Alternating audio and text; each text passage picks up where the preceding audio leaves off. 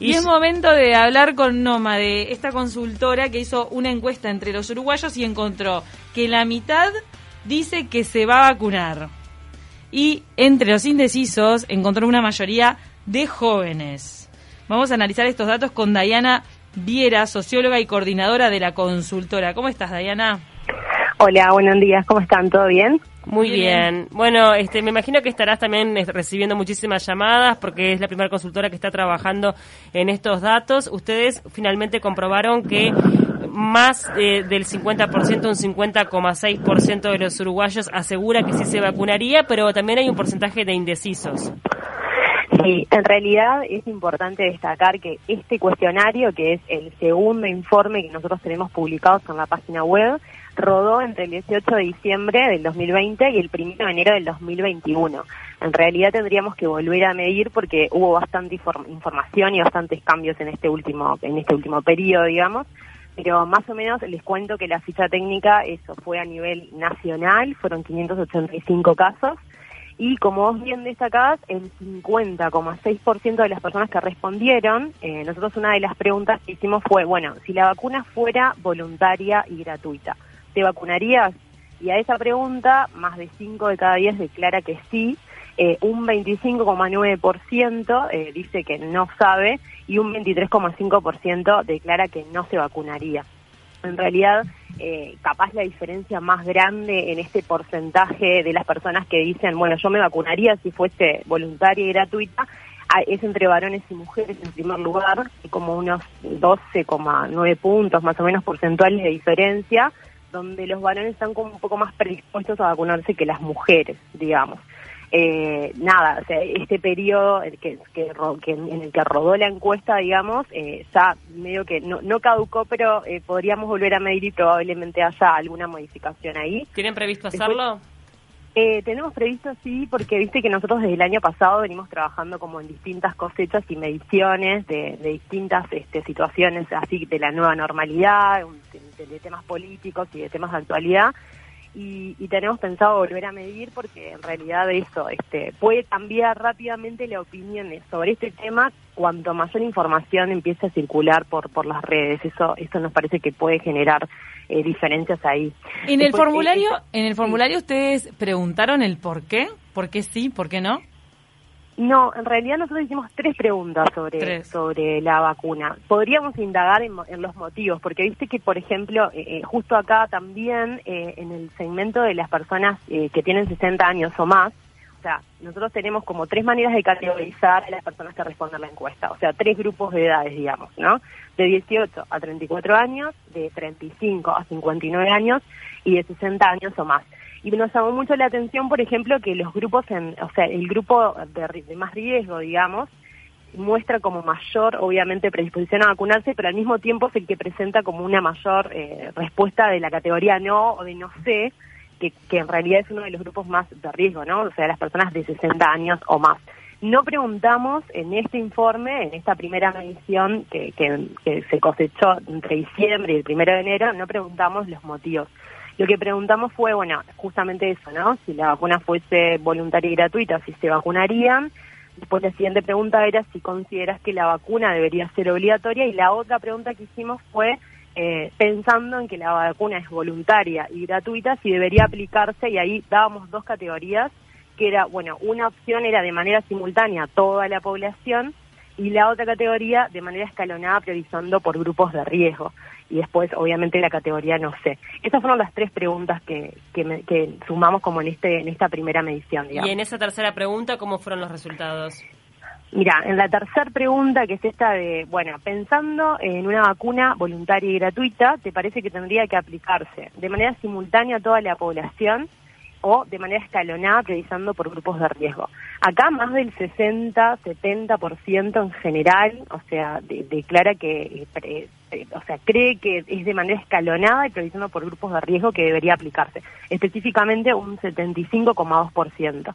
Después también si miramos ahí por diferencias, esto que es entre Montevideo e Interior, hay nueve puntos de diferencia, pero en general eh, no hay grandes diferencias, por ejemplo, por sexo, o sea que hay como una percepción o una idea entre, entre la mayoría de las personas, eh, independientemente del sexo, de la edad y de, si son de Montevideo o de interior, en que se debería aplicar la vacuna de manera escalonada y utilizando grupos de riesgo. En esta nueva encuesta que van a realizar, ¿van a incluir el tema del origen de la vacuna?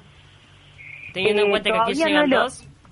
Eh, todavía no lo, no lo discutimos, esa es la realidad, porque como sacamos eh, eh, por temporada de verano, primavera, otoño y demás, es eh, Noma de trabaja de manera muy horizontal y dependiendo un poco de los datos que se hayan arrojado en esta cosecha, es más o menos lo que vamos a medir para la próxima cosecha. Pero este informe ya está disponible, al igual que el primero, de, de que habla sobre las vacaciones y un poco sobre la Navidad y demás. O sea que las personas que quieran acceder pueden hacerlo pero todavía no tenemos, eh, o sea, definido el siguiente cuestionario, porque todo cambia bastante y hay bastante información nueva respecto a esto que vos decís y, bueno, información también de los efectos secundarios, un poco eh, temas relacionados, o sea que eso lo vamos a definir más adelante. Vos, como socióloga, ¿qué interpretación le das a esto de que sean los jóvenes los que más manifiestan dudas sobre la vacunación o dentro del no me vacuno hay una predominancia de los jóvenes?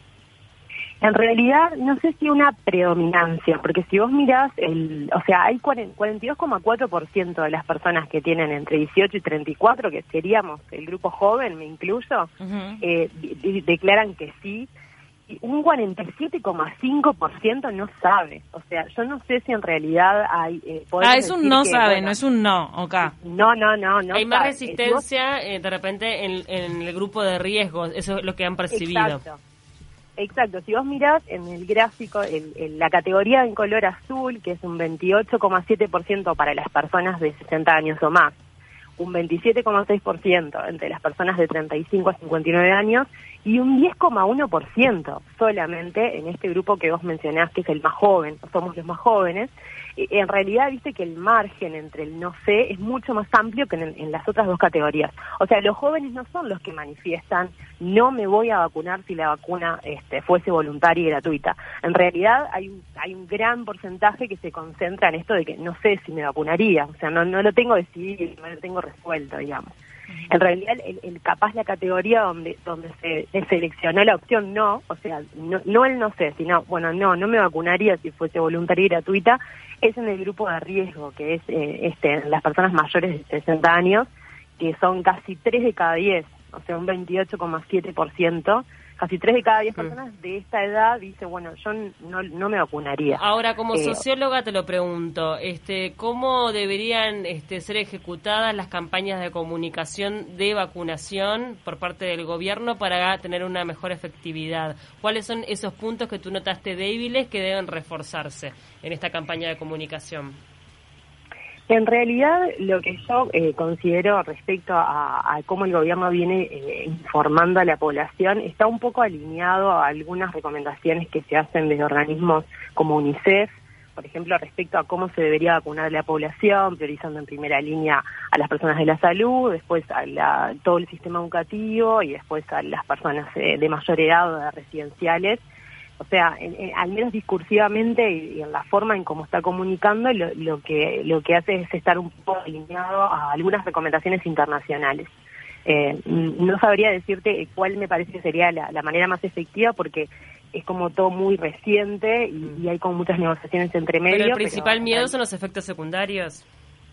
Eh, en realidad eso nosotros no lo indagamos. Mm. Eh, hay estudios en otras regiones o en Chile, por ejemplo, estuve leyendo hace poquito que, que, datan de justamente de que no se conocen los efectos secundarios. Y la, y la, y o sea, lo más importante es confiar en la ciencia, en primer lugar.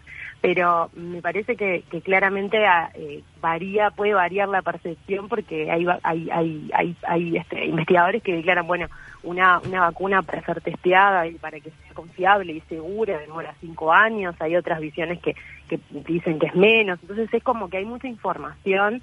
Me parece que lo más importante es eso, que la población esté como lo más informada posible, digamos, y, nada, atender como a, distintos frentes para poder eh, tomar las decisiones. Bueno, muchísimas gracias. También queríamos preguntarte brevemente sobre la consultora, ¿no? Porque es eh, para nosotros eh, no, tenía tanta visibilidad nómade, eh, pero bueno, estuvimos investigando en su página web y todo, y que son un equipo de jóvenes, ¿no? De, distintas disciplinas que se reunieron a hacer, este, eh, que empezaron a dar este tipo de servicio de, consultoría.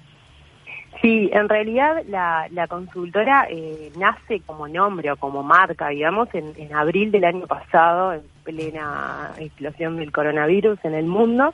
Y, y, en realidad lo que hace es nuclear a perfiles profesionales que ya veníamos trabajando en conjunto. Y no somos todos tan jóvenes, ¿no? O sea, hay, hay la persona más joven creo que tiene 27 y la más adulta tiene unos 53 años. Eh, tenemos como mucha experiencia en, distintas líneas de trabajo y nada, lo más de lo que hace es como eso, ¿no? Como, como a nuclear perfiles profesionales eh, que hace rato veníamos trabajando en distintas temáticas, en educación, en violencia, cárceles, eh, entre otros. Eh, y nada, lo que, o sea, intentamos como potenciar el trabajo colectivo porque, o sea, justamente creemos en que es de esa forma que, que uno puede generar buenos resultados, o sea, nucleando como distintas disciplinas, eh, incluyendo complementariedad de técnicas, cuantitativas, cualitativas, o mm. sea, en general trabajamos de esa manera. ¿Ya tienen fecha para hacer este, la nueva encuesta? No, todavía no. Eso tampoco lo tenemos resuelto. No, no te voy a mentir, no lo tenemos resuelto. De, vuelta, eh, vamos a esperar un poco a ver qué novedades hay, porque hay, hay todavía como cuatro informes sin publicar, que eso te los adelanto. Hay uno que hicimos, que me parece que puede estar muy bueno, que, que indaga sobre el tema de la corresponsabilidad en los cuidados durante la pandemia. Eh, nosotros al principio de año hemos hecho un estudio ah, sobre niños, niñas y adolescentes y a su vez sobre eh, la violencia intrafamiliar y bueno, algunas eh, situaciones que quedaron como confinadas también. Eh, entonces, eh, vamos a indagamos un poco eso, esos resultados van a estar también en breve. Y después otro de los informes que vamos a publicar tiene que ver con la vida sexual de las personas durante la pandemia, un poco como mm. transitamos por ahí, que eso también hubo modificaciones y en las arreglos familiares y demás este, y algún otro de, política que todavía no está publicado, pero esos son informes próximos que van a estar de acá a marzo más o menos. Muchas gracias por tu tiempo. Bueno, gracias a ustedes, que tengan buenas tardes. Gracias. Diana Viera, socióloga y coordinadora de la consultora Nómade. Y es hora de, de conocer a un emprendimiento en pandemia.